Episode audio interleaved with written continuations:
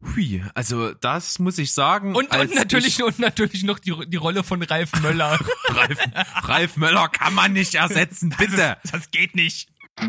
Hallo, hier ist Berg. Und hier ist Steven. Herzlich willkommen zu Steven Spoilberg.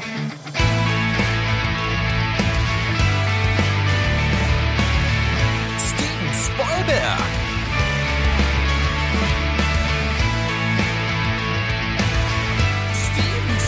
Spoilberg. Dein Podcast. Steven Spoilberg. Steven Spoilberg.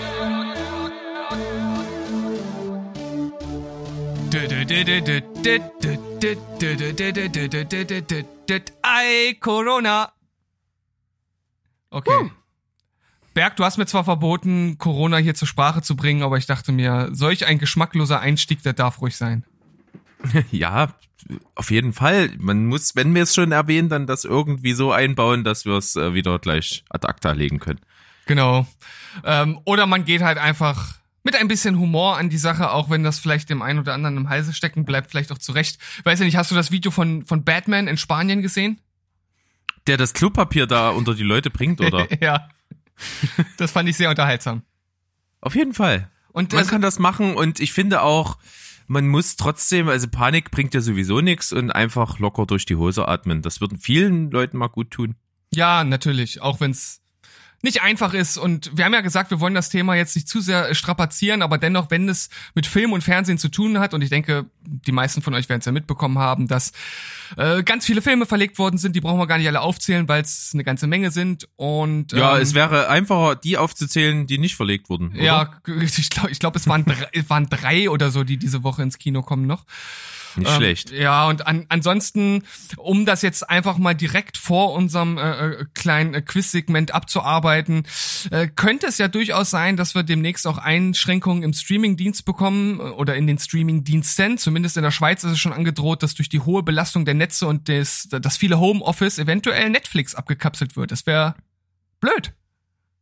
Ja, ich kenne mich jetzt natürlich nicht unbedingt aus mit der Netzkapazität der Schweiz, weil es geht ja darum, dass erstmal das Ganze in der Schweiz aktuell diskutiert wird. Ich, äh, ich glaube, glaub, du kannst erstmal generell davon ausgehen, dass andere Länder eine bessere Kapazität haben als wir. Ja, das ist schon mal safe. Aber die Schweiz scheint ja doch nicht so weit her zu haben. Keine Ahnung, vielleicht durch die vielen schönen Berge. Ich, wer weiß das schon so genau. Aber viele schöne Berge gibt's auch in Deutschland, siehe ich. ähm, von daher, keine Ahnung. Aber ich glaube, das könnte bei wirklich rigoroser Handhabung zu Tumulten und ähm, Chaos auf der Straße führen. Also wenn die Leute schon zu Hause eingefärscht sind und nicht mal mehr Netflix gucken können, ich glaube, dann äh, gibt's ein Problem. Ich glaube auch, also das, äh, wenn man da mal abwägt, was das für Folgen haben könnte, weil ich glaube, viele äh, stürzen sich jetzt einfach in diese in diese äh, äh, fantasievolle Welt der Filme und Serien und wenn dann den Leuten das noch genommen wird, ich meine, die, man kann sich heutzutage schon mit nichts mehr äh, für für zwei Minuten beschäftigen, also zum Beispiel ein Buch lesen oder so, das ist ja praktisch. Also wer wer kann denn sowas vorschlagen? Ähm, dann äh, läuft ja alles aus dem Ruder, dann dann zerlegen sie uns die Straßen, ich sag's dir. Das ist nicht unwahrscheinlich, aber es ist ja auch so, es wird ja jetzt auch nicht unbedingt über eine komplette Abschaltung ähm, gesprochen, sondern eben über eine Einschränkung. Das heißt also gerade so in der Hauptzeit irgendwo zwischen Vormittag und Nachmittag, sage ich mal, da könnte man ja die Server nicht zugänglich machen, so dass eben die Kernzeit der Homeoffice-Leute eben abgedeckt ist mit dem Internet und sag ich mal, abends wird das dann ganz normal wieder laufen. Also ich glaube, so ein kompletter Shutdown ist relativ unwahrscheinlich, offensichtlich dann auch nicht zu rechtfertigen. Von daher ganz locker durch die Hose atmen. Genau. Also, wie wir ja schon gesagt haben, klar, nicht ganz einfach die Situation, aber wir machen das Beste draus und vor allem wollen wir euch ein bisschen unterhalten und ein bisschen ablenken von der ganzen Sache, indem wir hier unsere äh, schmissigen Sprüche uns gegenseitig an den Kopf werfen und äh, uns auch natürlich wieder etwas herausfordern. Hast du was dabei für mich diese Woche? Ja, ich äh, fühle mich ganz wohl mit diesem Geburtstagskind-Quiz. Ich weiß nicht, wie es dir geht, aber ich werde das jetzt einfach weitermachen, bis Ja. sich jemand beschwert. Also mir macht das auf jeden Fall äh, immer total Spaß. Es ist halt durchaus immer die Gefahr da, sich äh, zu, zu blamieren oder wo der an- eine oder andere wahrscheinlich zu Hause dann gesagt hat, oh Steven, Junge, es ist so offensichtlich, jetzt komm endlich drauf. Aber um, um das mal mit den Worten von der guten äh, Sophia von Lady Kotz zu sagen, die Leute wollen das. Das ist doch gerade das Ding, wenn die Leute schon drauf gekommen sind und du noch rätselst, dann fühlen die sich doch superior überlegen und so. Das fetzt doch und das gibt ein gutes Gefühl. Das äh, stimmt natürlich. Vielleicht äh, werde ich das jetzt gezielt ein bisschen einsetzen. Das wäre natürlich ganz schön hinterhältig von mir. Nein, ich werde natürlich so gut raten, wie ich kann. Ja, ich bin auch heute, ich geb's zu, ich hab's irgendwie völlig vergessen und hab mir jetzt einfach hier den Wikipedia-Artikel des oder der Gesuchten rausgesucht und mache hier mal spontan die Hinweise für dich, aber da sind ein paar coole Sachen mit dabei, die ich wieder gelesen habe. Das find, ist auch für mich sehr spannend, diese Recherchen. Manchmal stehen ja doch witzige Sachen in den Artikeln drin. Und wir haben heute ein Geburtstagskind. Am 17. März 1951 in Springfield, Massachusetts geboren. 69 Jahre alt also? Ja, richtig gutes Alter schon mal. Äh, nächstes Jahr die Runde 70 am Start. Und wir haben es mit einem als Schauspieler bekannten Mann zu tun. Mhm. Und wir haben den in Filmen zum Beispiel gesehen. Der hat nämlich dann irgendwann mal einen Vertrag mit Walt Disney hingekriegt und da hat er in diversen Filmen mitgespielt und die Titel finde ich ziemlich witzig. Da gibt's hier Superhirn in Tennisschuhen Okay. oder der Retorten-Goliath. okay, das sind äh, beides Titel, die mir tatsächlich nichts sagen. Ja, das dachte ich mir, deswegen habe ich dir die als Hinweis gegeben, damit Ja. du nicht sofort drauf kommst. Ansonsten hat der Gesuchte auch mal ähm, eine Karriere als Baseballspieler in Betracht gezogen und hat auch einige Zeit bis hin zu einer Verletzung aktiv gespielt. Mhm, okay. Ähm, dann war es so 1975, als gerade George Lucas für Star Wars gecastet hat, hat er vorgesprochen für die Rolle des Han Solo. Hat sie aber letztendlich nicht bekommen, denn das hat bekommen wer? Harrison Ford. Richtig, super. Siehst du, in, falls du scheitern solltest, hast du trotzdem innerhalb des Rätsels was richtig gehabt. Ist das nicht super? Das ist auf jeden Fall schon mal ein, ein kleines Sicherheitsnetz für mich. Ja, auf jeden Fall. So, dann kam eigentlich so die richtige Karriere danach, so in den 80er Jahren, da war er richtig am Start. Hat viele Sachen mitgemacht. Ich komme ich vielleicht später nochmal drauf zurück. Er hat auf jeden Fall später äh, eine Rolle in einem Film gespielt und als diese als dieser Film zur Serie gemacht wurde, hat ein anderer die gleiche Rolle, die er im Film mimt, ähm, bekommen und er nicht in der Serie. Ah, okay. Das wird dir sicherlich dann wie Schuppen aus den Haaren fallen, wenn ich dir sage, worum es da geht. Aber Also er hat damals in einem Film mitgespielt und der wurde dann später in eine Serie umgewandelt. genau. Und, Und- seine Rolle, die er gespielt hat, hat dann ein anderer Schauspieler in der Serie gespielt. Ah, okay. Und ist damit ziemlich auch erfolgreich gewesen, muss man sagen. Ansonsten war dann eigentlich so eine Zeit, wo nicht mehr viel ging. In den, äh, sag ich mal, End-80ern ging nicht mehr viel. Äh, in den 90ern gab es so ein kleines Comeback mit ein paar Filmen. Da hat er auch äh, schauspielerisch immer mal so eine Nominierung bekommen. Und dann war es wieder relativ lange ruhig und sag mal, in den letzten fünf Jahren ungefähr kamen vermehrt Rollen, wo Leute ihn wieder gebucht haben, wo er immer mal zu sehen war. Gibt auch einige Filme, die wir beide hier schon besprochen haben, wo er mit dabei war, ihn auch ziemlich cool fanden. Und also, der ist relativ aktuell wieder im Geschäft. Mhm, okay. Ich nenne dir vielleicht, du kannst ja schon mal laut denken, ich nenne dir ein paar Rollennamen, die er gespielt hat. Ja, äh, laut denken ist natürlich gut, wenn äh, sozusagen nichts wirklich Formulierbares gerade in meinem Kopf rumschwirrt. äh, ich habe äh, das, ist das erste Beispiel, was mir eingefallen ist, ist, äh, ist, ist Westworld, wo ich dann versucht habe, da Verbindungen zu, zu knüpfen. Aber ich glaube, der Westworld-Film von damals, der war gar nicht so sehr erfolgreich und ich weiß auch gar nicht, wer da mitgespielt hat. Ja, das könnte ich dir auch nicht sagen. Das ist auch schon eine Weile her. Ist der nicht sogar 60er irgendwo? Nee, so, ich glaube, so alt war der nicht. Nicht ganz so alt? Nee, Okay. nee, nee. Äh, Das ist so das erste Beispiel, was mir eingefallen ist. Ansonsten bin ich jetzt halt erstmal generell am überlegen, welcher Film in eine Serie umgesetzt wurde. Kannst du mir denn sagen, wie, wie die Abstände zwischen Film und Serie sind? Ungefähr. Mm, Ja, das äh, war, glaube ich, wirklich nicht lange. Ich sag dir, die, der Film ist aus dem Jahre. Äh, wo steht's denn? 1994. Ah, okay, gut. 1994 ist der Film und die Serie hat begonnen im Jahre mm, 97. Ah, okay, ah, okay, dann macht das auch Sinn, dass, dass äh, du mir die Info gegeben hast, dass er die Rolle dann in der Serie nicht bekommen hat, weil das so eng beieinander ist. Ne? Wenn das jetzt irgendwie 20 Jahre auseinander wäre, dann wäre das ja vielleicht Ja. sogar logisch gewesen, ne? aber so macht das natürlich Richtig. Sinn, Ja, genau. dass das äh, als, als Info mit reingegeben wird. so, ich sag dir mal ein paar Rollennamen. Okay. Er hat einen, in, in Superhirn mit Tennisschuhen, kann ich dir schon mal sagen, hat er einen Dexter gespielt. okay. Äh, er hat auch später noch mal einen Dexter gespielt bei einem Film, der nennt sich Es kracht, es zischt, zu sehen ist nischt. Aber es heißt doch gar nicht nischt. Da gibt's kein Ü und kein Sch. Dieses nischt ist mit I geschrieben, Ah, nischt, nischt. aber S-C-H-T. Okay. Auch nicht schlecht. Da hat er einen Dexter Riley gespielt. So, dann gibt es ähm, Kapper. Aus Kapp und Kapper, den hat er gesprochen tatsächlich. Ah, okay, das bringt, das bringt mich tatsächlich auch so gar nicht weiter. Ja, eben, deswegen sage ich das doch. Ja, ich So, weiß. ansonsten, Dean Prophet war eine sehr bekannte Rolle. Der Name vielleicht nicht, aber der Film ist durchaus bekannt. Dean Mm. Prophet. Ansonsten hat er mal, er hat in, das ist eine geile Info, das wusste ich gar nicht. Der hat in Forrest Gump den Elvis Presley gespielt.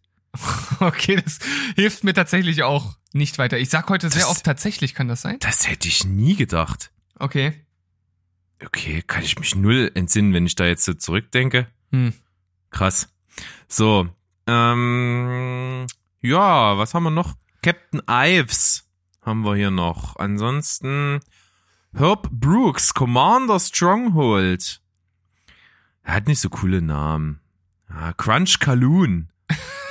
Oh Mann, das sind so alles Infos, mit denen ich überhaupt nichts verbinden kann, ey. Finde ich so witzig. Na gut, ich könnte dir auf jeden Fall noch sagen, er hat ähm, bei einem unserer Lieblingsregisseure, hat er schon in mehreren Filmen mitgespielt.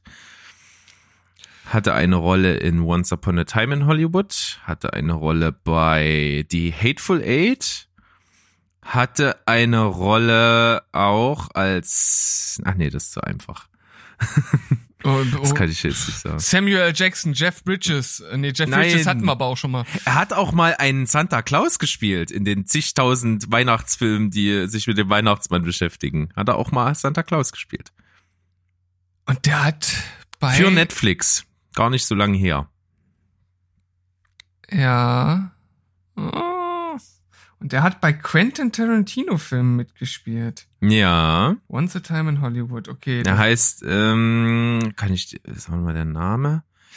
In, in Once Upon a Time in Hollywood heißt er Randy. Randy.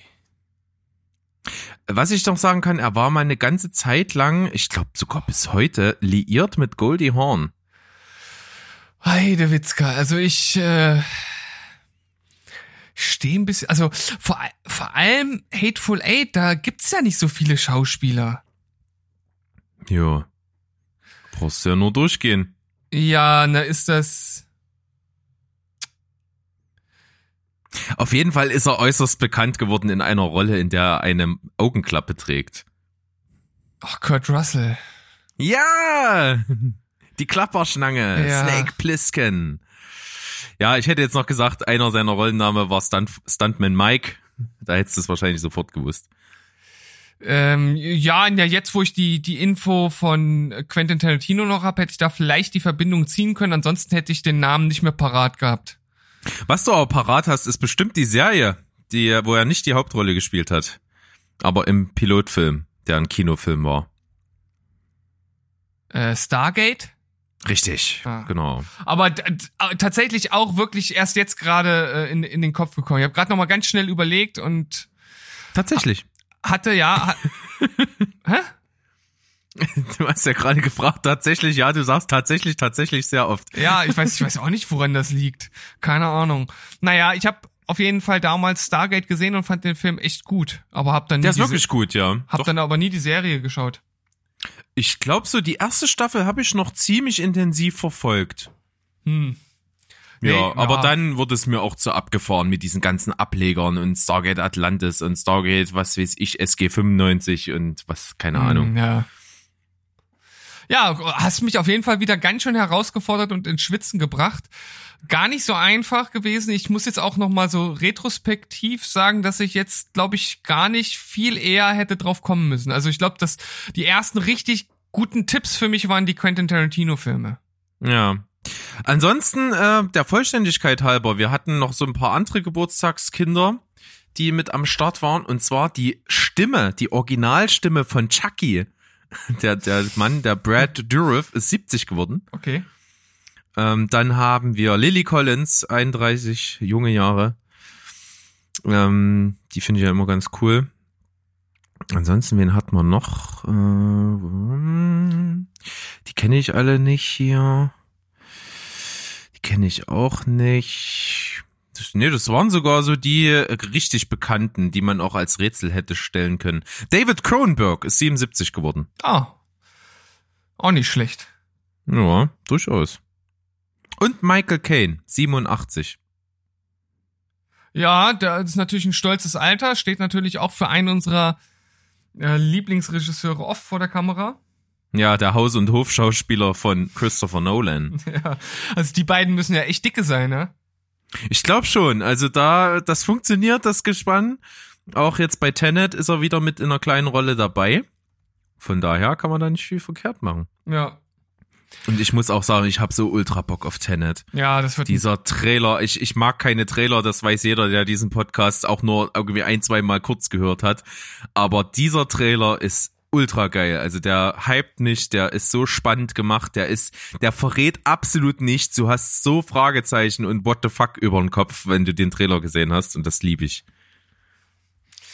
Ja, also ich habe den auch gesehen und dachte, ja, das das ist halt ein Christopher Nolan Film. Also man sieht schon am Trailer und wie du das auch sagst, er verrät nicht zu viel, aber trotzdem gibt's schon wieder total viele Infos aus dem Netz, die irgendwelche äh, rückwärts laufenden Uhren oder irgendwas entdeckt haben und so. Also da wird bestimmt wieder deeper Shit uns angeboten. Auf jeden Fall. Wir sind gespannt drauf und ich bin gespannt auf mein Darstellerkarussell heute. Ja, ich habe mir einen Film ausgesucht, der mal so ein bisschen was in diesen Zeiten der Niedergeschlagenheit mal etwas äh, Heroisches und Pathos getränktes in den Vordergrund stellt. Und es sind zwei äh, wirklich großartige Schauspieler, die hier die Hauptrollen besetzen. Einer davon heißt Commodus und der andere heißt Maximus. Ui. Also Gladiator einmal in den Hauptrollen bitte neu besetzen. Russell Crowe und Joaquin Phoenix. Genau. Hui, also das muss ich sagen. Und, und natürlich ich, und natürlich noch die, die Rolle von Ralf Möller. Ralf, Ralf Möller kann man nicht ersetzen, bitte. Das, das geht nicht. Obwohl, ich, ich, ich nehme Axel Schulz. Jawohl. Mit Fackelmannmütze. Auf, Es gibt natürlich auch noch andere WMF und was weiß ich nie alles. natürlich, keine bezahlte Werbung. Weber, Grill und äh, sowas. Ja. Stell dir mal. Oh, Axel Schulz mit Fackelmannmütze im, als Gladiator. Und Oh, Schürze schön. und Schürze und Grill. Ja, richtig gut. Ist ein schönes Bild. Aber zurück zu den anderen. Russell Crowe ist wirklich in der Rolle echt wahnsinnig gut besetzt. Das finde ich bei dem Film sehr beeindruckend und ich finde auch abgesehen mal davon beeindruckend, dass der Film ultra gut altert. Den kann man sich auch jetzt noch echt gut angucken, obwohl der von 2000 ist. Bin ich da richtig? 2001? 2000? Ähm, lass mich mal ganz kurz überlegen. Der ist eine gute Ecke alt schon. Das könnte hinkommen. Ich habe es jetzt auch nicht direkt vor, vor Augen, aber 2000, ja. Und der sieht immer noch fantastisch aus. ja. Kann man nix gegen sagen. Okay. Mh. Russell Crowe ist ja wirklich also schon eine sehr heroische Rolle, trotzdem mit einer gewissen Gebrechlichkeit, aber im Großen und Ganzen schon eine physische Macht und irgendwie sehr charakterstark. Ja, und ich finde, es- wie du schon sagst, er ist wirklich gut besetzt, weil er zum einen dieses schon physisch martialische hat, aber auf der anderen Seite halt auch jetzt kein äh, kein Ralf Möller, kein kein Rambo und kein Terminator ist, ne, sondern im Grunde genommen ja ein, ein, ein guter Durchschnittsgladiator im, im, im Endeffekt, der natürlich jetzt trotzdem da sozusagen über sich hinaus wächst und dann äh, alles halt niedermetzelt, ne? Das ist schon Ja. Besonders. Also was ich mir wirklich gut vorstellen könnte, mit einem kleinen Augenzwinkern, aber ich glaube, es passt ganz gut, weil der auch in solchen kämpferisch-kriegerischen Klamotten ganz gut rüberkommt und auch die Physis hat und ich glaube auch das Charisma. Gerard Butler. Ja. Ja. Natürlich, äh, klar ist, mir liegt mir das jetzt nahe durch 300, aber warum nicht, wenn es funktioniert? Naja, der ist ja generell so ein bisschen in diese in diese B-Movie-Action-Schiene geraten. Ne? Wobei das jetzt hier kein B-Movie ist, das ist ja natürlich schon ein A-Action-Reißer, aber er ist ja jetzt oft halt auch in so, ich sag mal so Trash-Filmen zu sehen. Ne? Also ob das jetzt nun Gods of Egypt ist oder ähm, Geostorm oder was weiß ich nicht noch alles, die ganzen hier White House Down und so. Nee, White House Down war der andere, ne? Er ist ähm, Olympus has Mm. Fallen, oder? Ja, Olympus has fallen, genau. White Und- House Down war Jamie Foxx. Jamie Foxx und äh, Tatum. Ja, genau. Gut, also äh, Jared Butler find, bin ich sehr zufrieden eigentlich mit mir. Das finde ich gut, das lasse ich drin. Ja. Und jetzt müssen wir natürlich zu seinem Gegenüber, der von, das war auch so das erste Mal, wo mir Joaquin Phoenix richtig aufgefallen ist. Ja, mir das auch. ist echt eine ganze Weile her und super stark.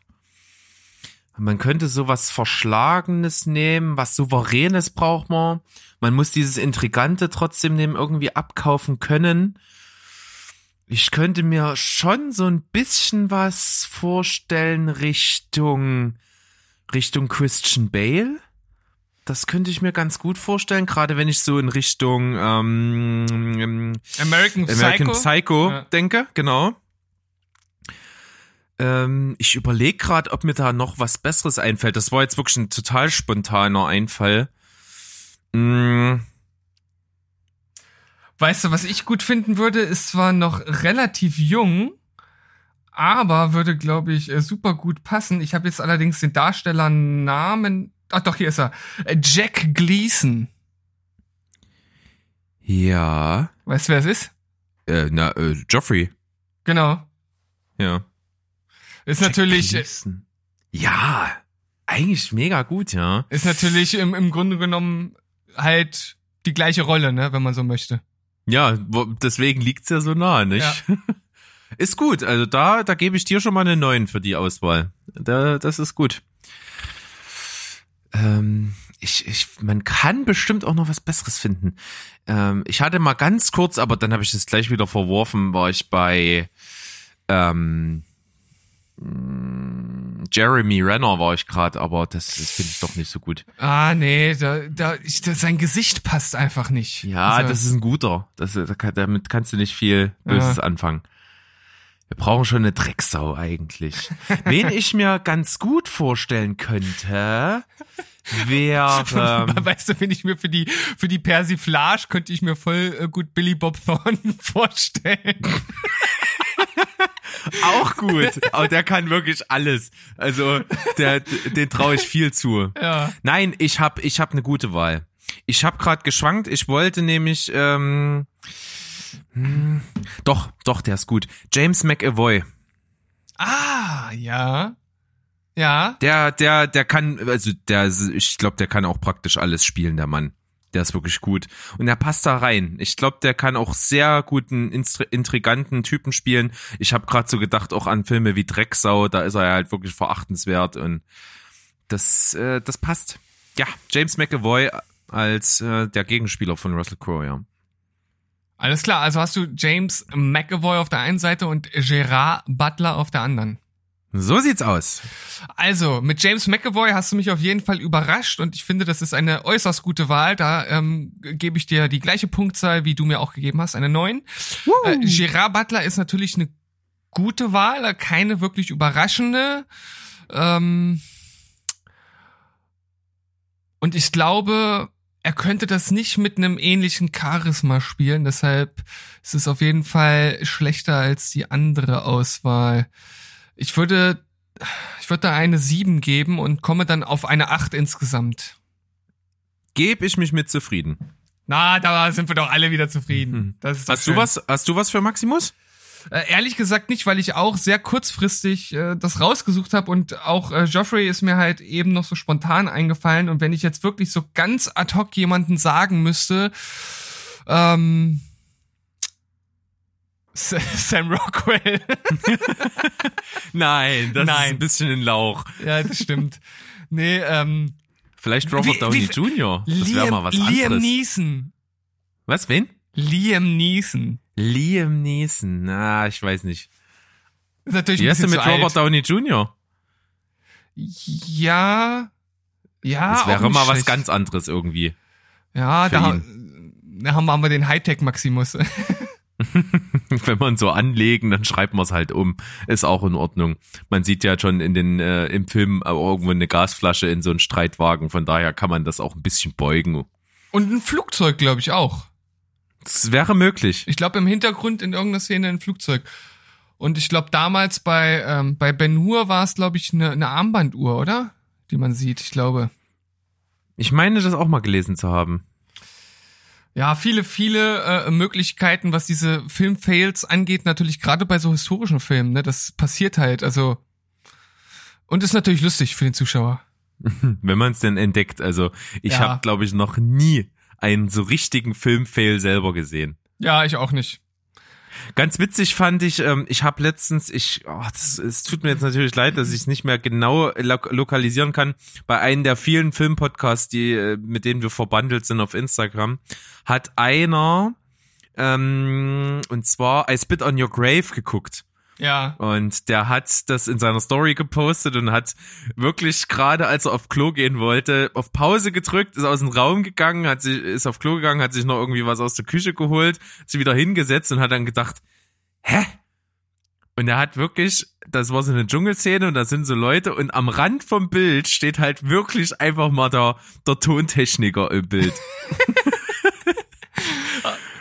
Aber, echt gut. Aber wahrscheinlich wirklich in so einem kurzen Moment, dass man es im Film gar nicht mitbekommen hätte. ne? Äh, Ich weiß es nicht, keine Ahnung, aber er hat wirklich das Bild da angehalten, hat einen Screenshot gemacht und hat das Ganze äh, dann gepostet.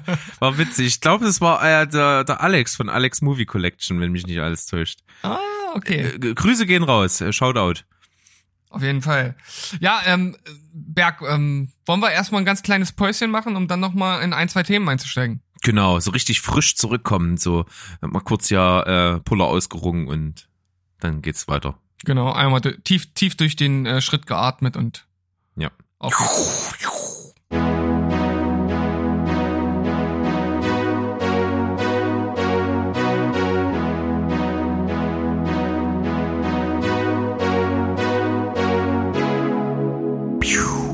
Da sind wir wieder aus dem Weltall empor, nee, heruntergestiegen sozusagen. Genau, aus dem, aus dem Nebel der Verdammnis sind wir zurück. Und Ja, haben, und haben einiges vor uns, ja. wir haben einiges vor uns, beziehungsweise so viel ist es jetzt äh, letzten Endes nicht. Ja, Das musst du doch jetzt nicht verraten. Ich wollte jetzt suggerieren, dass jetzt hier noch lange nicht Schluss ist und wir jetzt hier richtig loslegen. Ja, aber ihr wisst ja, wir können auch aus wenig ganz viel machen, von daher ist das gar kein Problem. Ja, würde ich sagen, machen wir auch gleich. Ähm, ich würde mal anfangen mit einer Meldung, die fand ich ganz interessant. Das habe ich nämlich gar nicht gewusst. Ich bin nämlich selber auch großer Fan von der Musik des äh, Videospiels The Last of Us. Und wir haben ja letzte Woche drüber gesprochen, dass HBO eine Serie aus diesem Spiel machen wird. Und jetzt kam die Meldung, dass der Komponist des Soundtracks Gustavo Santaolalla Olala? Ja, Santa Olala.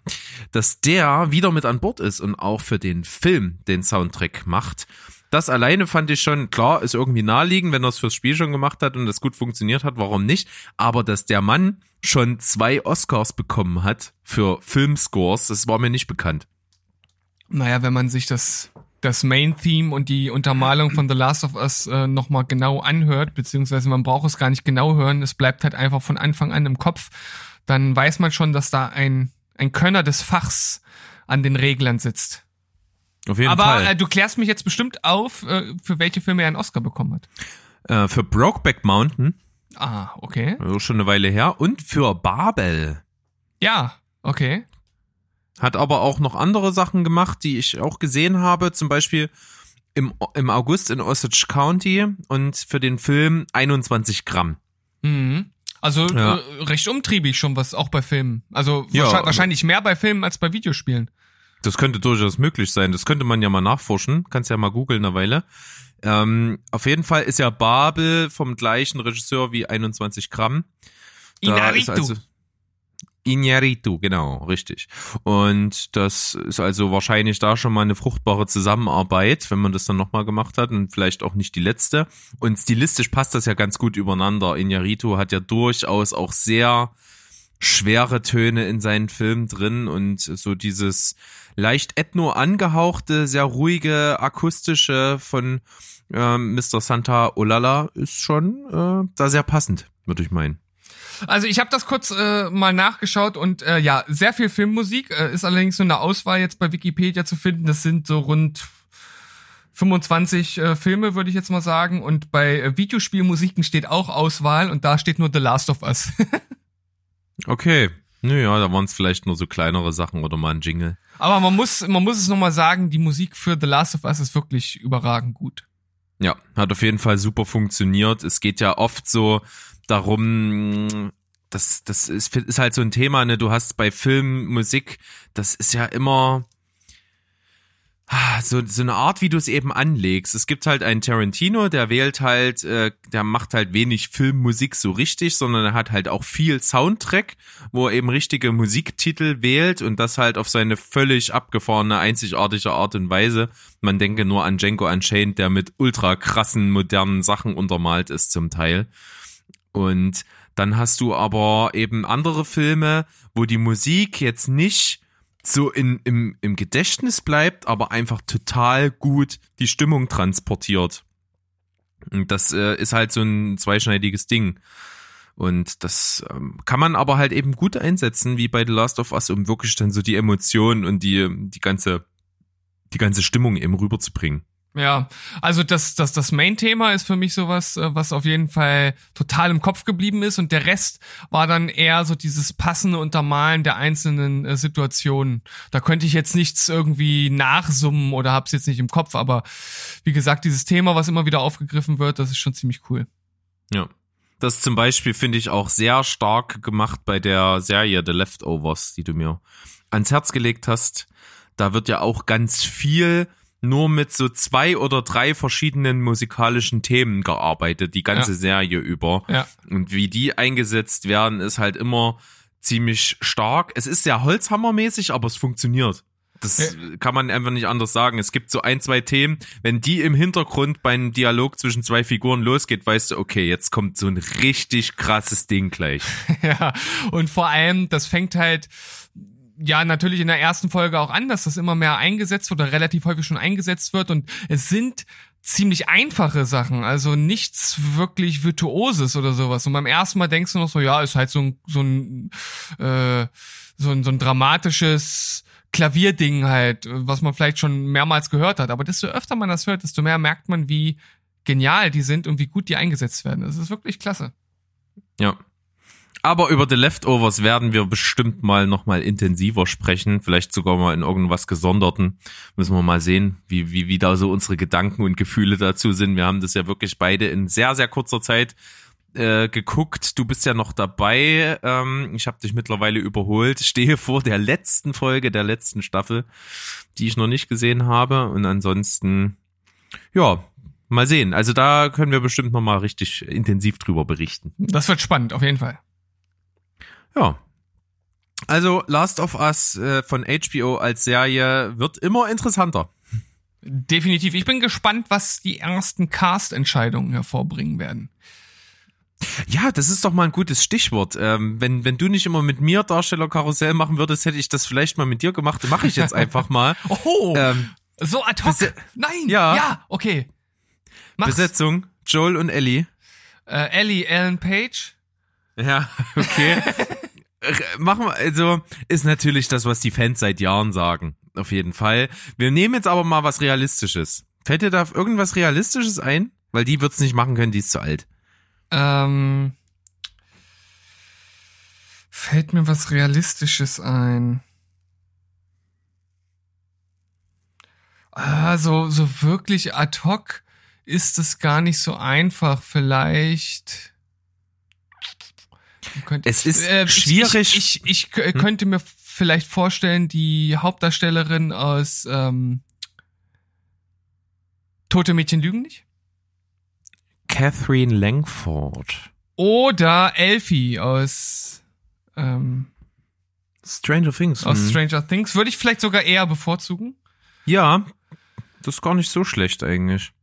Und bei Joel könnte ich mir, wen könnte ich mir da vorstellen?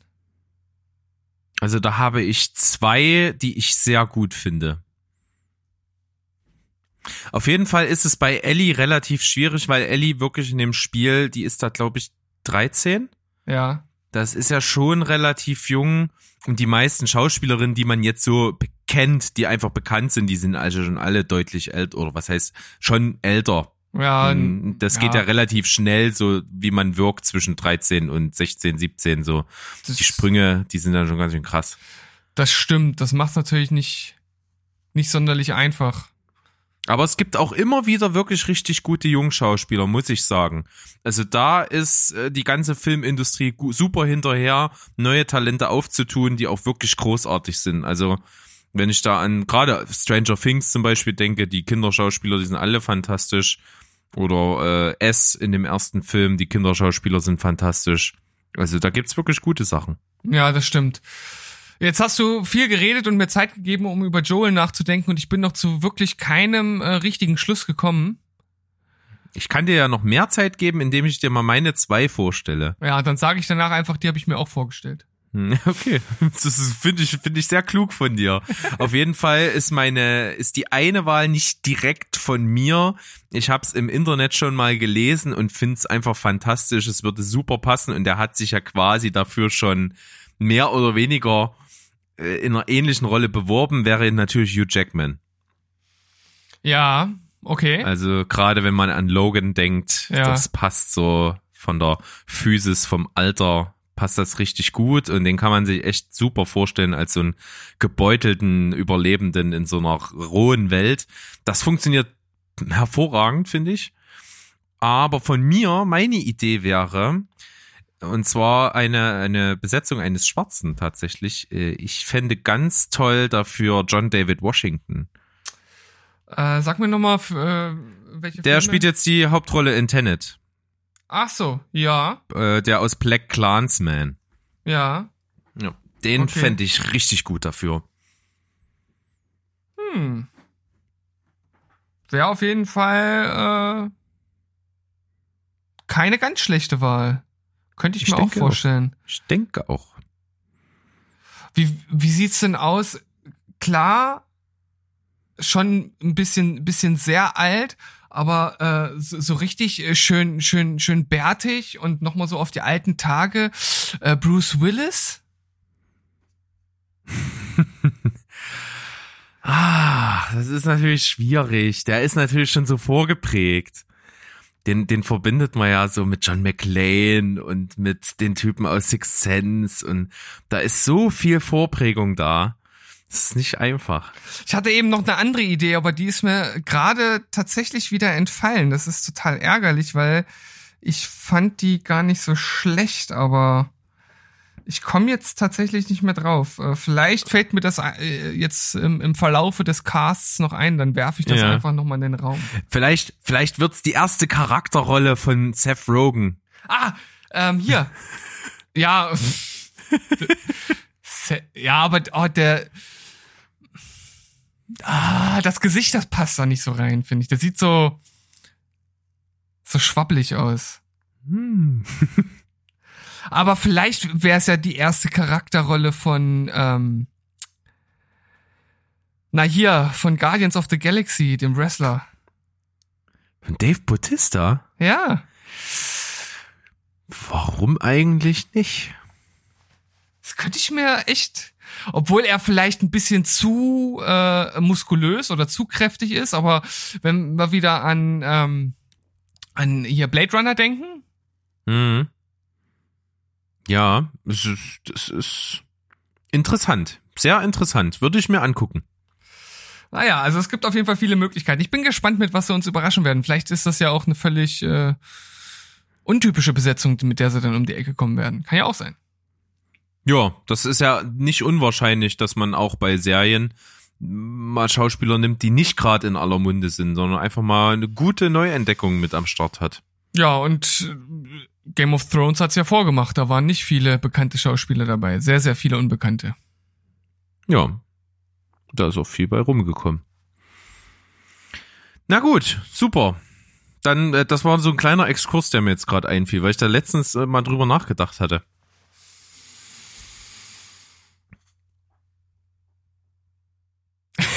Du atmest bedeutungsschwanger ein, als würdest du was sagen wollen und tust es nicht. Ja, mein, mein Kopf hat gerade Ping-Pong gespielt. Ich wusste nicht so ganz genau, was ich darauf antworten sollte. Und dann dachte ich, ich lasse die, die Stille einfach sprechen.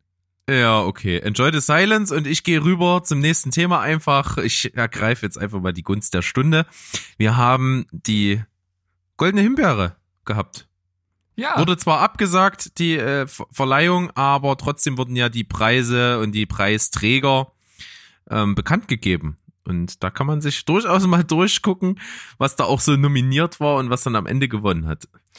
Ja, ich habe mir das natürlich auch angeschaut und ich muss sagen, ich finde diese goldenen Himbeeren ja schon immer ein bisschen putzig, weil äh, zum einen sind halt schon wirklich ganz schöne Kackfilme dabei, die es auch wirklich verdient haben, dort zu sein, aber manchmal denke ich halt auch, dass so ein bisschen einfach auf ähm, auf, auf stunk gemacht ein paar Sachen mal mit reingenommen werden, die halt einfach so Reaktionen wie, was, das kann ja doch nicht sein, dass der da drin ist, so mit reingenommen wird. Ja. Was ich interessant finde, das habe ich noch gar nicht so auf dem Schirm gehabt, dass es auch eine goldene Himbeere für die gibt, die schon mal eine goldene Himbeere erhalten haben und sich jetzt mit einer sehr guten Rolle da rausgespielt haben, wieder aus diesem schlechten Image. Der Resi Redemi, Re, Re, oh, Redeemer Award. Ja. Resi Redeemer Award. Und wenn man sich da mal so die äh, Nominierten anschaut, äh, gibt es bei mir ein ganz großes Fragezeichen. Ja, ich verstehe auch nicht, wie Will Smith sich da reingemogelt hat. Der Oder? hat, der, hat, Kein, der hat bezahlt, das kann nicht anders sein. keine Ahnung. Ich meine, ich hab's nicht gesehen, aber wenn ich dran denke, wie das zerrissen wurde. Naja, vor allem, also, wenn man sich die anderen Rollen anguckt, das waren ja wirklich alles schauspielerisch wirklich gute Leistungen, vor allem bei, bei Eddie Murphy oder generell Dolomite is my name, der wurde ja hochgelobt. Äh, Jennifer Lopez äh, für Lopez für äh, Hustlers äh, wurde auch mega gelobt und Adam Sandler auch. Okay, Keanu Reeves, ob er jetzt dann eine ne Mega-Leistung bei John Wick abgeliefert hat, das wei weiß ich nicht einzuschätzen, aber denke ich, ist trotzdem immer noch weit über dem, was man bei Will, Will Smith für Aladdin gesehen hat. Also Ja. Der Wilhelm Schmidt. der Wilhelm Schmidt. ja, aber ansonsten äh, habe ich mich doch bei der einen oder anderen ähm, Nominierung gewundert. Also zum Beispiel äh, Bruce Willis für, War für. für, für David Dunn in Glass. Ah ja, guck an. Schlechtester Nebendarsteller. Fand ich, ja gut, war jetzt bestimmt nicht seine beste Leistung und er ist halt auch generell kein guter Schauspieler, das muss man ja auch mal sagen. Aber ob das jetzt Gold Bitte? Das hast du doch nicht wirklich gesagt, als der größte stirb langsam Fan auf der Welt. Ja, aber da muss man doch nicht schauspielern können. Da muss man nur leidend in die Kamera gucken und ein bisschen rumballern. Und, Und ja, ja, Schweinebacke sagen. und, und in dem Film hat er ja auch tatsächlich gar nicht schlecht geschauspielert. Aber ich finde so, äh, alles andere war ja auch irgendwie immer nur wieder so ein Aufguss davon. Also er hat doch nie eine andere Seite gezeigt. Er hat dann immer, immer so sein verschmitztes Lächeln, was er mal so in die Kamera hält. Oder er ist halt der angepisste Actionstar. So, mehr- Ja, das stimmt schon. aber trotzdem finde ich, dass er nicht äh, hier mit reingehört. Und äh, wenn wenn wir äh, Wolfgang M. Schmidt äh, sagen, dass äh, Rambo hier mit drin war, da äh, geht er aber auf die Barrikaden, das sage ich dir. Das könnte durchaus passieren, aber Rambo hier durchaus oft nominiert gewesen insgesamt. Achtmal und zwei davon abgeräumt. Und vor allem ein in der unglaublich interessanten Kategorie schlechteste rücksichtslose Missachtung von Menschenleben und Gemeingut. Da hat er sich durch die, gegen die Konkurrenz auf jeden Fall durchgesetzt. Da waren Joker mit dabei, Hellboy, Call of Darkness, The Hunting of Sharon Tate und Dragged Across Concrete. ja, Alles, alles Streifen, äh, wo ich nur Joker gesehen habe. Du noch Hellboy. ja. Ja, und Rambo hat sie alle platt gemacht. Der hat am meisten Menschenleben und Gemeingut missachtet. Na gut, also wenn man sich den Trailer anguckt und den Red Band Trailer sieht, dann weiß man schon, auf was man sich einlässt. Also er metzelt da ja natürlich wirklich ohne Rücksicht auf Verluste alles weg, was sich ihm in den Weg stellt. Äh, wahrscheinlich, wenn man den Film so ganz ohne irgendeine Interpretation schaut, die es vielleicht geben könnte, ich weiß nicht, ich habe mir selbst nicht gesehen, ist es, glaube ich, schon recht fragwürdig, was er da macht. Maybe. Das Drehbuch wurde auf jeden Fall auch nominiert, aber hat dann verloren gegen eigentlich den Verlierer des Abends, das unsagbar beschissen äh, abgeschnittene Musical Cats. ja. Hat äh, wirklich einiges abgeräumt. Das Drehbuch, schlechteste Drehbuch, das schlechteste Regie für Tom Hooper. Dann noch die, das schlechteste Leinwandpaar. Auf jeden Fall zwischen beliebige halbkatzenartige, halbmenschliche Haarbälle in Cats haben gewonnen. Ah, da in der Kategorie finde ich auch die Nominierung John Travolta und jedes Drehbuch, das er annimmt, sehr gut. Ja, definitiv. Da hat auf jeden Fall auch in dem Film von Fred Durst mitgespielt, der auch nominiert war für die schlechteste Regie, aber gegen Cats unterlegen war. Ja, Äh, für den Film The Fanatic. Ca- Cats hat sie alle in eine Tasche gesteckt, im Grunde genommen. Auf jeden Fall. Was ich auch witzig finde, hier ist ja ganz, äh, oder was heißt ganz oft, ich glaube, ähm, dreimal nominiert ist der Film Zeroville, den wir hier durchaus mal besprochen hatten. Der wurde ja so ein bisschen angeteased als äh, ein inoffizieller Once Upon a Time in Hollywood, weil er wohl zu einer ähnlichen Zeit, in ähnlichen Setting spielt und den haben wir ja, glaube ich, sogar mal irgendwie durchgesprochen in irgendeiner News. Aber der scheint echt nicht so toll zu sein. Ja, ich kann mich ehrlich gesagt gar nicht mehr so ganz genau dran erinnern, aber vielleicht werden wir ja irgendwann die Gelegenheit haben, um da mal reinzuschauen und das dann selbst äh, zu bewerten. Wobei, ich weiß nicht, ob du jetzt noch Lust hast, den zu schauen. Oh, ja, vielleicht äh, bringt's ja was. Auf jeden Fall hier The Haunting of Sharon Tate. Äh, Hilary Duff als Sharon Tate, schlechteste Schauspielerin. Und das in einem Filmjahr, in dem auch eben Once Upon a Time in Hollywood am Start war, äh, am Start war und eben die äh, hervorragende, bezaubernde Margaret Robbie Sharon Tate ebenso gespielt hat. Ja, und anscheinend deutlich besser. Ja, offensichtlich. Ja, Matthew McConaughey hier auch als schlechtester Schauspieler tatsächlich mal nominiert gewesen für den Film Im Netz der Versuchung. Ja, Keine aber, Ahnung, hab ich nichts von gehört. Aber dieser Filmtitel ist auch schon wieder so abgrundtief schlecht. Ja, klingt wie so ein scheiße. 90er-Thriller mit, mit, do- mit äh, doppelten Twist hinten, Ja, wo dann auch Sandra Bullock noch mitspielt. Ja, also es, es, es klingt fast fast eher so im Netz der Versuchung klingt wie so ein wie so ein billiger Erotik-Thriller. Ah, wird auch mit drin vorkommen. Schlechteste Nebendarstellerin Jessica Chastain in X-Men Dark Phoenix. Auch der Film hat auch so richtig auf die Mappe gekriegt letztes Jahr. Auf jeden Fall. Äh, ob sie da jetzt wirklich so schlecht war, dass man das hier mit reinschieben muss, ich weiß es nicht. Ich habe ihn ja äh, nicht gesehen, deswegen kann ich es gar nicht so genau sagen. Hm, keine Ahnung, ein bisschen Geld hat sie auf jeden Fall bestimmt bekommen. Ja, das äh, davon ist auszugehen. Ja. Ja, äh, es gibt also hier einiges Schlechtes, äh, das Nennenswerteste haben wir jetzt gerade auseinandergenommen. Viel mehr gibt's dazu nicht unbedingt zu sagen. Schlechtester Film ist auf jeden Fall auch Cats geworden.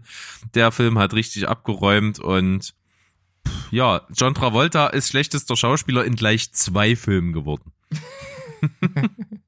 The Ja, Fanatic und Trading Paint. Also man muss halt einfach sagen, John Travolta ist ja seit Jahren auf einem absteigenden Ast. Der hatte noch mal jetzt einen hoch, als er in ähm, American Crime Story mitgespielt hat und das hat er auch wirklich ziemlich gut gemacht. Aber seine Highlights lichten sich, die Intervalle werden immer größer und er hat schon wirklich in, in wirklich vielen schlechten Filmen mitgespielt. Tja. Mögen wir ihm wünschen, dass er vielleicht das nochmal drehen kann. Äh, Äh, ganz, ganz ehrlich, ich wünsche es ihm nicht. Ich, ich, ich finde diesen Typ einfach, im Grunde genommen finde ich ihn unausstehlich. Äh, okay. ja, er strahlt jetzt nicht gerade ähm, Sy Sympathie aus. Ja, ne, das, es hat natürlich auch einfach mit seiner Scientology Vergangenheit bzw. seinem Hintergrund zu tun. Also, Ja. das ist, das ist für mich schon immer etwas abschreckend. Okay. Dann verrate ich dir lieber nicht, bei wem ich letztens auch rausgefunden hat, wer da einen Hintergrund hat. Ähm, pff, Tom Cruise wird's nicht sein, das ist ja der bekannteste unter den, Nee, nee. unter den Typen. Ich verrate es dir einfach nicht. Ist das jemand, den ich sehr mag? Nee, den ich sehr mag. Den du sehr magst? Eine Frau oder ein Mann? Ich möchte nicht, dass du das weißt. Warum nicht? Damit ich dich dann die ganze Zeit damit aufziehen kann, oder was? Nein. Sag's mir! Elizabeth Sag's mir. Moss ist als Mitglied von Scientology aufgewachsen. Ja, gut.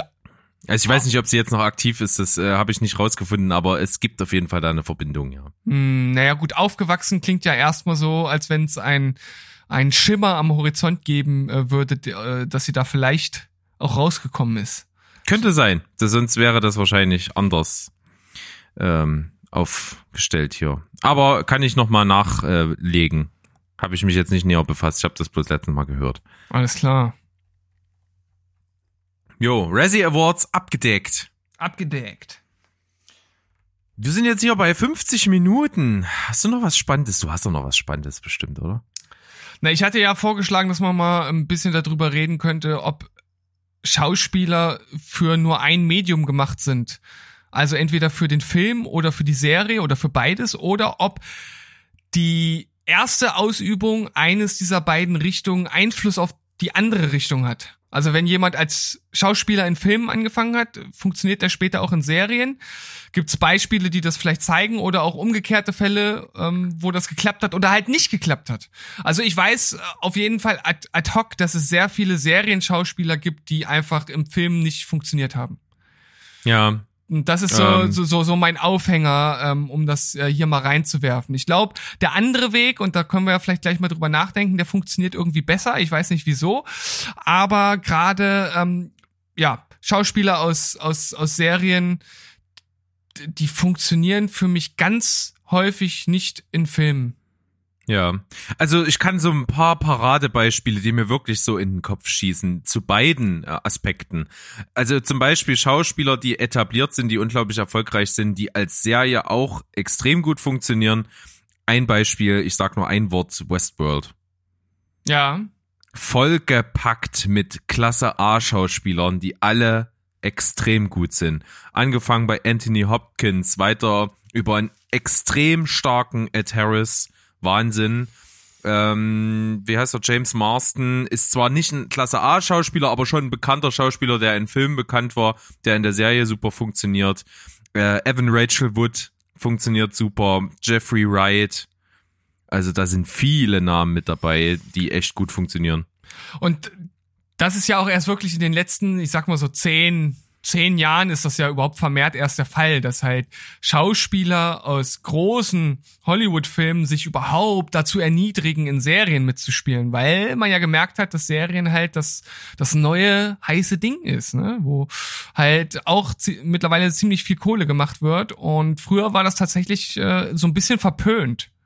Das stimmt. Das äh, ist ein total wichtiger Aspekt und wenn du da bei den ganz großen Serien einfach mal hinguckst, dann ist das auch durchaus der Fall, dass das oft gut funktioniert hat. Auch zum Beispiel Fargo, meine absolute Lieblingsserie, äh, zum Beispiel in der dritten Staffel Ewan McGregor in der Hauptrolle äh, und Mary Elizabeth Winstead. Das funktioniert auch. Ähm, in anderen Staffeln auch andere bekannte Leute mit dabei. In der ersten Billy Bob Thornton, Mart- Martin Freeman, die Ja. beide auch vorher als Filmschauspieler unglaublich erfolgreich waren und da äh, auf Fuß gefasst haben. Zum Beispiel im Fall von Billy Bob Thornton ja auch, der lange abgeschlagen war, ähm, ist es in dem seinen Fall auch so ein Ding, so einen zweiten Frühling zu erleben, nochmal mit so einer Serie. Ja, und mit der Rolle hat er sich ja in viele Herzen gespielt, glaube ich. Ja, schon der Name. Lorne Lorne. Malvo. Richtig gut. Ja, aber es gibt auch den äh, umgekehrten Weg. Also ich finde so ein absolutes Paradebeispiel ist für mich Josh Redner, der in How I Met Your Mother als äh, Ted halt super funktioniert und einfach perfekt ist für die Rolle, aber in also in Film für mich praktisch nicht nutzbar ist. Nicht wirklich. Ich hatte ja mal über eine Rom-Com mit ihm äh, gesprochen, was ich auch ganz gut fand, aber im Endeffekt hat es nicht funktioniert so richtig. Also er ist halt auf jeden Fall da gar nicht seinem Serienimage entwachsen. Es war praktisch fast dieselbe Rolle und das zählt nicht wirklich als äh, eine Emanzipation aus seiner Serienrolle Ja. und aus seinem Er- Serien-Ich. Genauso gut äh, kann ich äh, nennen Matthew Fox, Ja, der ja. bei Lost brillant war, von Anfang bis Ende über alle Staffeln hinweg, eben da wirklich eine präsente und wichtige Figur als Filmschauspieler praktisch nie funktioniert. Ja, also das ist ein absolut perfektes Beispiel. Also wenn du es nicht genannt hättest, hätte ich es gemacht. Der hat ja zum Beispiel danach eine Hauptrolle in acht Blickwinkel gehabt. Ähm, das war so einer der wenigen Filme, der, der mir zumindest im Gedächtnis geblieben ist, aber wahrscheinlich auch mehr, weil er halt dieses besondere Konzept halt hatte. Ähm, aber auch dort konnte er nicht wirklich überzeugen und auch in anderen Filmen hat das nicht wirklich funktioniert. Und wenn wir bei Lost äh, bleiben, haben wir natürlich noch Evangeline Lilly, die ja durchaus äh, jetzt in den Marvel-Filmen noch mal etwas präsenter war, aber trotzdem Ja, es kickt nicht. Das äh, kickt es ist nicht. nicht der große Wurf. Das Ja. kann man auf jeden Fall so sagen. Ähm, was haben wir noch? Wir haben ja noch, ähm, finde ich auch ein ganz schwieriges Beispiel, aber da ist trotzdem noch viel Zeit, um das so richtig ähm, auszugleichen. Das ist wahrscheinlich auch nur aus meiner Sicht, denn viele würden sagen, er ist als Filmschauspieler unglaublich erfolgreich. Er hat auch mehr als Filmschauspieler angefangen, aber bekannt geworden als Sherlock Benedict Cumberbatch. ja, Ist wahrscheinlich in erster Linie schon Filmschauspieler gewesen, ist dann extrem populär geworden durch Sherlock. Und ich bin einer derjenigen, der sagt, der hat mich außerhalb von Sherlock nie wieder so überzeugt wie dort. Äh, Ich habe da gar nicht so eine richtige Meinung zu, weil ich ihn tatsächlich gar nicht so sehr mit Sherlock verbinde, weil ich ihn vorher erst in recht vielen Filmen gesehen habe und dann erst Sherlock gesehen habe. Und ich fand ihn auch in den Filmen eigentlich immer ganz gut. Also ich habe da tatsächlich gar nicht so die Unterscheidung. So wie du es schon ein bisschen prognosti prognostiziert hattest, dass da vielleicht der ein oder andere nicht mit dir übereinstimmen wird. Ja, aber da ist es auch sehr schwimmend. Der hat zum Beispiel eine Serie äh, gemacht, da habe ich die erste Staffel gesehen. Ich glaube, mehr gibt's, nee, mehr gibt's davon aktuell auch nicht. Patrick Melrose heißt die Serie. Die ist Ja. im Prinzip auch total zu, ich sag mal, zu 90 Prozent nur auf ihn ausgelegt. Das ist auch nicht so richtig was Halbes und was Ganzes. Das ist irgendwie, nee, haut nicht so richtig hin. Hm. Äh, an, ein anderer Schauspieler, der auch in zwei Serien wirklich überragend äh, funktioniert hat, ist äh, Michael C. Hall. Ja, Dexter und Six Feet Under. Six Feet Under, zwei wirklich tragende Rollen und danach in Filmen hast du eigentlich nichts von dem gehört. Also natürlich schon gehört, aber das hat halt nicht funktioniert. Also Nee, nix Großes. nicht so, es kam ja dann Gamer zum Beispiel, hat ja auch ein interessantes Konzept gehabt, aber war jetzt auch nicht das äh, der große Wurf. Und ja, ich, ich weiß gar nicht, was, was überhaupt in letzter Zeit noch mit ihm kam. Habe ich Also- auch absolut nix parat jetzt, wenn du mich so fragst. Es ist wirklich äh, schwierig. Aber vielleicht wollen wir noch mal gucken, welche Serienschauspieler sich emanzipieren konnten. Also auf jeden Fall ähm, als jüngstes Beispiel, was in Ansätzen schon super gut funktioniert, ist so, was so Netflix-Produktion angeht. Schauspieler aus zum Beispiel Stranger Things, ähm, die funktionieren zum Beispiel bei dem Kinofilm S unglaublich gut. Also vor allen Dingen der eine, der da mit dabei ist, dem steht eine große Karriere bevor, ist ja jetzt auch mit am Start bei dem Ghostbusters-Film. Ja. Also ich glaube, der macht das, äh, der macht das Rennen. Der wird richtig groß. Okay. Also einer, der schon richtig groß geworden ist und hier vielleicht als eines das, äh, der Paradebeispiele genannt äh, werden kann, ist natürlich der George Clooney. Ja, das stimmt. Ähm, Der hat natürlich- aus, also Ja. aus was war's? Emergency Room? Ja. Emergency in, in, Room. Genau. Und da ja lange Zeit eine tragende Rolle gespielt, viele Fans gehabt und der hat natürlich danach äh, erst richtig losgelegt. Also Das stimmt. Gutes Beispiel, ja. Puh, wen haben wir denn noch so? Auf jeden Fall, wo es wieder nicht so richtig funktionieren will, ist äh, Brian Cranston. ja, Der funktioniert natürlich. Ähm, sein Durchbruch, wir hatten es vor kurzem in der Folge als Hal in Malcolm mittendrin und dann natürlich als Walter White in Breaking Bad absolut überragend, unantastbar. Aber danach die ganzen Kinofilme, pff, das hat alles nicht so richtig gezündet. Ja, da war ja zum einen Godzilla, wobei da hat er ja auch äh, nicht wirklich viel Screentime, wurde auch über den Trailer völlig falsch äh, transportiert. Ähm, war auch so ein bisschen irreführend. Dann äh, die, diese unglaublich nervige äh, Komödie mit, mit äh, James Franco, wo er Ja. Why him, ne? Why Him, ja. Genau, und äh, dann habe ich noch gesehen, den Film spielt er auch die Hauptrolle, äh, The, The Informant, glaube ich, hieß das. Hm. War so in diesen äh, kolumbianischen Drogenkartell, da so ein eingeschleuster Undercover-Typ. Das hat auch nicht so richtig funktioniert. Und bei ihm verstehe ich es nicht, weil er ist wirklich ein überragender Schauspieler. Also. Ja, aber da ist vielleicht auch die Prägung in den Köpfen der Leute zu groß. Ja. Oder man hat einfach keine so richtig, richtige Idee, ihm eine gute Figur zu schreiben. Hm, das kann auch sein, ja. Also wahrscheinlich sind einfach seine, seine Rollen, die er sich ausgesucht hat oder die ihm ausgesucht wurden von seinem Agent oder gesucht wurden, nicht optimal gewesen. Es ist natürlich auf jeden Fall so, wenn du so eine krasse, gehypte Serie gespielt hast und vorher vielleicht gar nicht so bekannt warst, wirklich durch so eine Serie so richtig entkor ent emporgekommen bist, dann äh, gibt es natürlich von dir nicht viele Facetten. Das ist natürlich in der Wahrnehmung des Zuschauers einfach total stark. Hm. Du hast, ähm, wenn du jetzt irgendeine Rolle aus Game of Thrones nimmst, was, was würde sich da ganz gut eignen? Ki Kit Harrington, ich glaube, der wird's auch nicht schaffen. Ja, genau. Kit Harrington kannte vorher keine Sau, hat über alle Staffeln von Game of Thrones eine wichtige Figur gespielt, die sehr zentral mit viel Screentime, Screentime war. Und äh, als Zuschauer ist ja nun mal das Ding von so einer langen Serie, dass du total dich in die Charaktere einfühlst und die glaubst dann irgendwann zu kennen. Du kennst die Marotten, du kennst die Art, wie sie Entscheidungen treffen. Das ist natürlich sehr prägend. Und wenn dann so einer eine völlig andere Rolle spielt, wird's dann extrem schwierig, weil du null Vergleichswerte hast und außer diese eine ewig lange Rolle, die du in- und auswendig kennst. Ja. Also ich glaube, er wird's äh, sehr schwer haben. Ja, gehe ich auch davon aus. Genauso, ich meine, gut, der war vorher in so in keinen Riesenfilmen mit dabei, war immer nur so in Nebenrollen, war natürlich Andrew Lincoln, der in The Walking Dead erst so richtig durchgestartet ist. Ja. Aber jetzt danach wieder in Filme zu rutschen, das wird für ihn auch überhaupt nicht funktionieren. Naja, aber gerade Schauspieler, die über so viele Staffeln bei einer Serie mitgemacht haben, die so erfolgreich waren, also ich glaube, äh, er muss sich jetzt nicht darum Sorgen machen, dass er morgen nichts zu essen und zu trinken mehr haben wird. Außer er hat nicht vorgesorgt und muss jetzt in Quarantäne bleiben. Ja, dann äh, wird's natürlich schwierig, vor allem wenn das Klopapier äh, eng wird. Oh ja, das ist, aber nur in Deutschland ist das ein Problem, in anderen Ländern nicht. Ja, wahrscheinlich nicht, nein. ja, hast du sonst noch irgendwas, was dir einfällt zu dem Thema?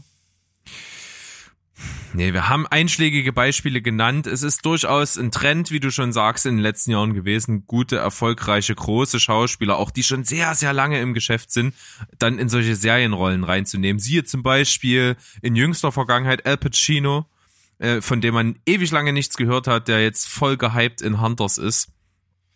Ähm, das ist auch so ein Beispiel, kam aus Nichts. Dann eine Laura Linney, Oscar-Preisträgerin gewesen, hat viele gar nicht so riesig Mainstream bekannte Filme gespielt, aber sehr viele gute Sachen. Ewig lange nichts von ihr gehört und dann äh, taucht sie in einer Netflix-Serie Ozark auf. Ja. Oder wenn auch umstritten, Kevin Spacey kam ja auch mehr oder minder dann aus dem Nichts mit House äh, of Cards. Hör, hör mir auf mit Kevin Spacey, da rede ich mich nur immer in Rage. Ey, wie geil, das ist so verlogen, ja. Ich weiß nicht, ob ich das schon mal gesagt habe, aber ich finde das so verlogen, dass die ganze Welt Kevin Spacey seit Jahren, seit Anbeginn seiner Filmkarriere dafür feiert, dass er super geil, richtig miese Drecksäule spielt und dann sind sie auf einmal schockiert, weil er's ist. Ja, aber es ist ja auch ein Unterschied, ob's, äh, ob's Fiktion oder Realität ist oder nicht. Ja, natürlich, aber trotzdem, das ist doch trotzdem verlogen. Hm, Da sind wir wieder bei Trennung von Kunst und Künstler. ja. Schwierig, sehr, sehr schwierig. Aber äh, seine Rolle in House of Cards fand ich immer ziemlich brillant. Hat mir Spaß gemacht. Hab's Wurde zwar hinten raus schlechter, aber die ersten zwei, drei Staffeln sind ziemlich überragend. Hm. Da spürt man auch generell bei der ganzen Serie spürt man, spürt man sehr die Handschrift von David Fincher. Ähm, das äh, hat viel Auswirkungen auf die Art, wie es gemacht ist, auf den Look, auf die Musik, auf die Stimmung. Das macht viel aus. Hm, ja. Ja, ansonsten bleibt uns eigentlich nicht viel übrig, außer vielleicht euch mal zu fragen, ob ihr jetzt noch irgendwelche Beispiele habt, von denen es mit Sicherheit noch äh, Zentil, Zentrillionen von gibt, die wir jetzt nicht hier aufgezählt haben. Und schreibt's mal irgendwo hin, aber möglichst nicht an die nächste Hauswand, sondern irgendwo, wo wir es lesen können. Also schreibt uns eine E-Mail, schickt uns eine Brieftaube, schreibt's auf Instagram oder Facebook. Und dann Ja. können wir das mal mit aufgreifen hier. Oder an podcast.stevensbollberg.de. Ja, das ist eine interessante Adresse, die man auf jeden Fall immer nutzen kann. Ja, die muss man parat haben. Das ist auf jeden Fall gut. Ja, schön. Mm, Gibt's viel Interaktionsmöglichkeit für euch. Wir würden uns freuen. Wir antworten auch immer wieder, immer wieder gerne. Macht das weiter. Keep it coming. Wir sind dabei. Wir sind für euch da. Auch in Zeiten von einer Krise sind wir am Start. Sprecht uns an. Ja, da hast du wieder mit vollstem poetischen Geschick das Wort Corona umschifft. Ja, äh, im Sommer habe ich es noch immer wieder hier demonstrativ getrunken, aber es gibt natürlich auch noch andere Biere. Es gibt natürlich, natürlich Selbstverständlich, keine bezahlte Werbung. keine bezahlte Werbung. Ähm, ja. Schön. Steven, Dann, wir Berg. sind gut, gut durchgekommen. wir sind gut durchgekommen. Ich glaube, es war eine fluffige Folge, hat mir Spaß gemacht heute, war, war cool. Locker, luftig. So muss das sein in diesen Zeiten, damit ihr auch unterhalten seid und euer, eure tägliche Dosis Steven und Bergwahnsinn bekommt. Und in diesem Genau. Sinne ziehen wir das jetzt gar nicht weiter in die Länge, sondern verabschieden uns von euch und wollen euch noch auf die kommende Folge hinweisen. Das wird nämlich wieder ein Cinema Couch Kompass sein. Das heißt, wir haben einiges geschaut, vor allem Serien und besprechen das Ganze dort. Ja, da freue ich mich besonders drauf. Also, macht's gut, bleibt auf jeden Fall gesund und immer dran denken. Tschüss, ciao und goodbye. Haltet den Sicherheitsabstand Ei. Ja. Und sorgt Gut, immer für genügend Klopapier. genau. Nee, völliger Schwachsinn, braucht kein Mensch, Alter. Wie lange braucht denn ihr für eine, für eine Packung Klopapier? Das reicht bei mir mindestens zwei Monate. Ja, ey, Und ich habe eine Frau zu Hause. Und also trotzdem reicht das so lange. Draußen, da äh, läuft, laufen Tote rum, äh, die Bomben explodieren, aber Hauptsache wir Deutschen können doch richtig scheißen. Das ist doch das Wichtigste. Genau. So, spoilerfrei. Tschüss. Ciao. Klappe, äh, aus. Job.